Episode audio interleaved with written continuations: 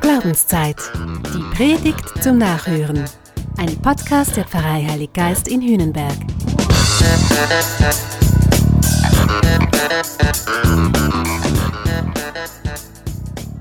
Also ich bin ja immer noch völlig überwältigt. Mehr als 30.000 Mal habt ihr die Glaubenszeit runtergeladen. Boah, vielen Dank. Toll, dass ihr derart an meinen Gedanken interessiert seid. Bis Sommer will ich es jetzt noch ein bisschen anders machen. Mit dem hier. Mehr Sinn. Also nicht noch mehr Sinn. Oder doch, von mir aus auch schon. Nein, mehr vor allem, weil ich jetzt für drei Monate hier am Meer bin. Ich habe mich ein bisschen zurückgezogen. Ich möchte neue Einsichten und neue Perspektiven gewinnen. Aber hey, bis ich mal hier war, ich kann dir sagen, das war eine Odyssee. Ich bin voll motiviert zu Hause los, große Vorfreude und dann zack hatte mein Zug direkt einmal Verspätung. Wir standen ewig im Bahnhof Basel herum. Und am Ende, zwei Stunden später, hieß es dann schlussendlich, es tut uns leid, der Zug kann heute gar nicht weiterfahren. Ja, klasse. Das hieß für mich dann Abbruch der Reise. Ich hatte viel zu viel Zeit verloren. Niemals wäre ich an diesem Tag noch angekommen. Also ab nach Hause, zurück auf los. Ja, und auch mit meinem Gepäck völliges Chaos. Ich hatte viel zu viel gewollt und dann noch schlecht gepackt. Ging alles gar nicht. Da hieß es erst einmal umplanen. Schlussendlich habe ich mir ein Auto gemietet. Und das funktionierte an sich ganz gut. Wobei Reisen unter Corona-Bedingungen ist derzeit eh nicht so lustig. Und dann fahr mal 1200 Kilometer alleine Auto. Da hast du echt viel Zeit zum Nachdenken. Aber so ist es manchmal im Leben. Max Frisch, der Schriftsteller, der hat darüber mal gesagt, Umwege erhöhen die Ortskenntnis. Da muss ich oft dran denken. Und seitdem ärgere ich mich auch viel weniger über Umwege in meinem Leben. Und seitdem bin ich auch viel weniger enttäuscht, wenn ich mal einen falschen Weg einschlage. Ich kann ja umkehren. Immer wieder. Da breche ich mir keinen Zacken aus der Krone. Ich lerne immer etwas dabei und am meisten über mich selbst. Übrigens, Stan Wawrinka, der Tennisspieler. Weißt du, was der für ein Tattoo auf dem Arm hat? Es geht in die gleiche Richtung. Da steht, versucht, gescheitert, egal, erneut versuchen, erneut scheitern, besser scheitern. Eine sehr coole Einstellung. Ist im Original übrigens von Samuel Beckett. In der Bibel, da gibt es zu alledem eine ganz besonders eindrückliche Geschichte. Du findest sie im zweiten, dritten und vierten Buch Mose. Also ziemlich am Anfang der Bibel. Es ist die Geschichte, wo das Volk Israel aus Ägypten aufbricht. Sie wollen in ein neues Land ziehen. In ein Land, so hat es Gott gesagt, wo Milch und Honig fließen. Das klingt nach einem tollen Ziel. Eine Riesenverheißung ist das. Also wenn du magst, liest die Geschichte mal. Aber lass dich nicht abschrecken. Es ist eine ziemlich lange Geschichte. Weil unsere Reisen im Leben, unsere Entwicklungsschritte, die sind ja mitunter auch ganz schön lang. Und noch was, aber das muss jetzt echt unter uns bleiben. Manchmal ist die Geschichte auch ganz schön zäh und langweilig. Aber auch das ist ja in meinem und ich vermute auch mal in deinem Leben auch so. Ziemlich viel Alltag, wenig Action. Oder Action immer nur dann, wenn du sie gerade nicht brauchen kannst. So ähnlich war das mit dem Volk Israel auch.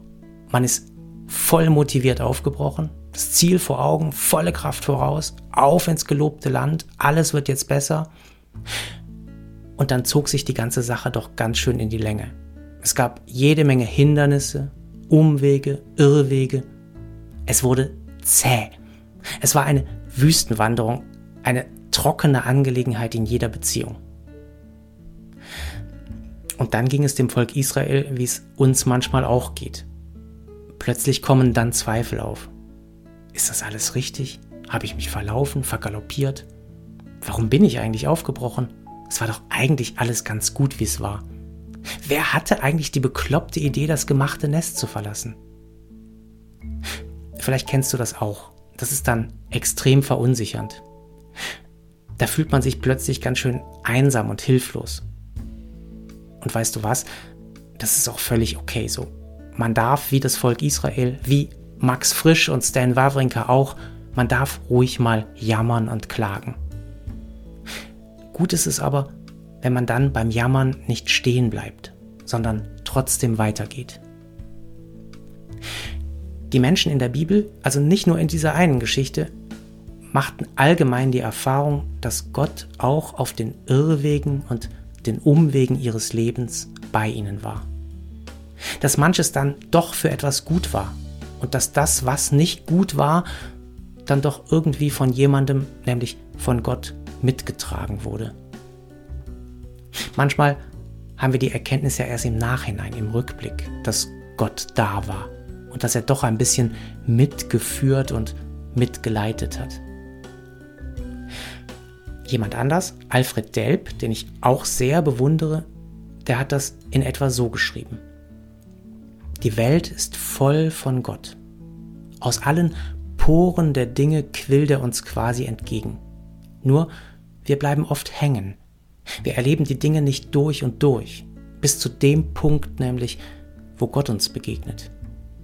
Denn überall, im Bösen wie im Guten, will er uns begegnen will er bei uns sein und will er uns Leben schenken und innere Freiheit.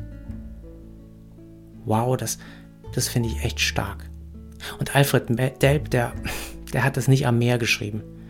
Er saß zu diesem Zeitpunkt 1945 in einer Todeszelle der Nazis. Auf ein Stück Papier hat er es gekritzelt, kurz bevor er seine, für seine Glaubensüberzeugung hingerichtet wurde. Ich glaube ihm, was er schreibt weil er es offensichtlich erfahren und durchlebt hat. Und ich möchte versuchen, es ihm gleich zu tun. Ich möchte mich einreihen, ganz klein und bescheiden in die Reihe der Menschen, die seit biblischen Zeiten die Erfahrung machen, dass Gott immer da ist. In allem Aufbruch, in allem Zweifel, in jeder Anfechtung, auf jedem Umweg. Dass er uns überall da begegnen will und uns führen will. Tiefer zu uns selbst, da hinein, wo er ist, wo er auf uns wartet und uns Ziel ist und Leben in Fülle. Ich, für jetzt, ich bin mal angekommen, hier am Meer. Aber es wird weitergehen. Mal schauen, wohin.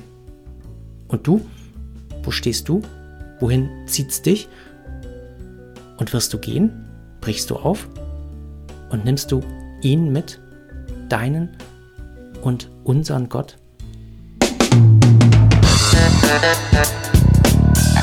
Das war Glaubenszeit. Die Predigt zum Nachhören. Ein Podcast der Pfarrei Heilig Geist in Hünenberg. Gesprochen von Christian Kelter. Idee und Konzeption Biesberg Media Group. Wir machen Medien.